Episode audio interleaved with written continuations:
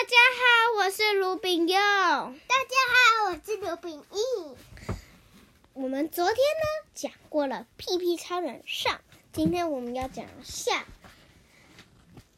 你觉得屁屁超人跟校长决斗有没有赢呢？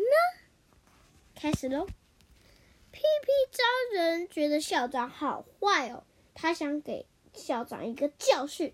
但是校长是大人，放的屁一定又大又有力。他不但确定是否能够赢他，校长宣布决斗的题目，他要跟屁屁超人比赛，看谁飞得快高。他还表示屁屁超人可以先飞。比赛由体育老师喊口令，预备，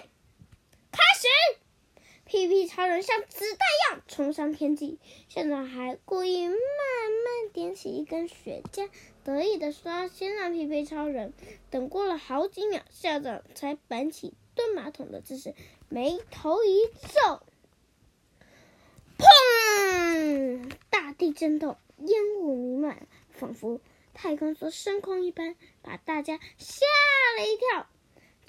支持屁屁超人的老师和同学们心里一定很紧张，心想：校长的屁这么厉害，屁屁超人一定不是对手。等烟雾散去，大家发现校长还在原地，而且全身烤焦了。原来校长的烟点燃巨大的屁，产生了大爆炸，把校长炸伤了。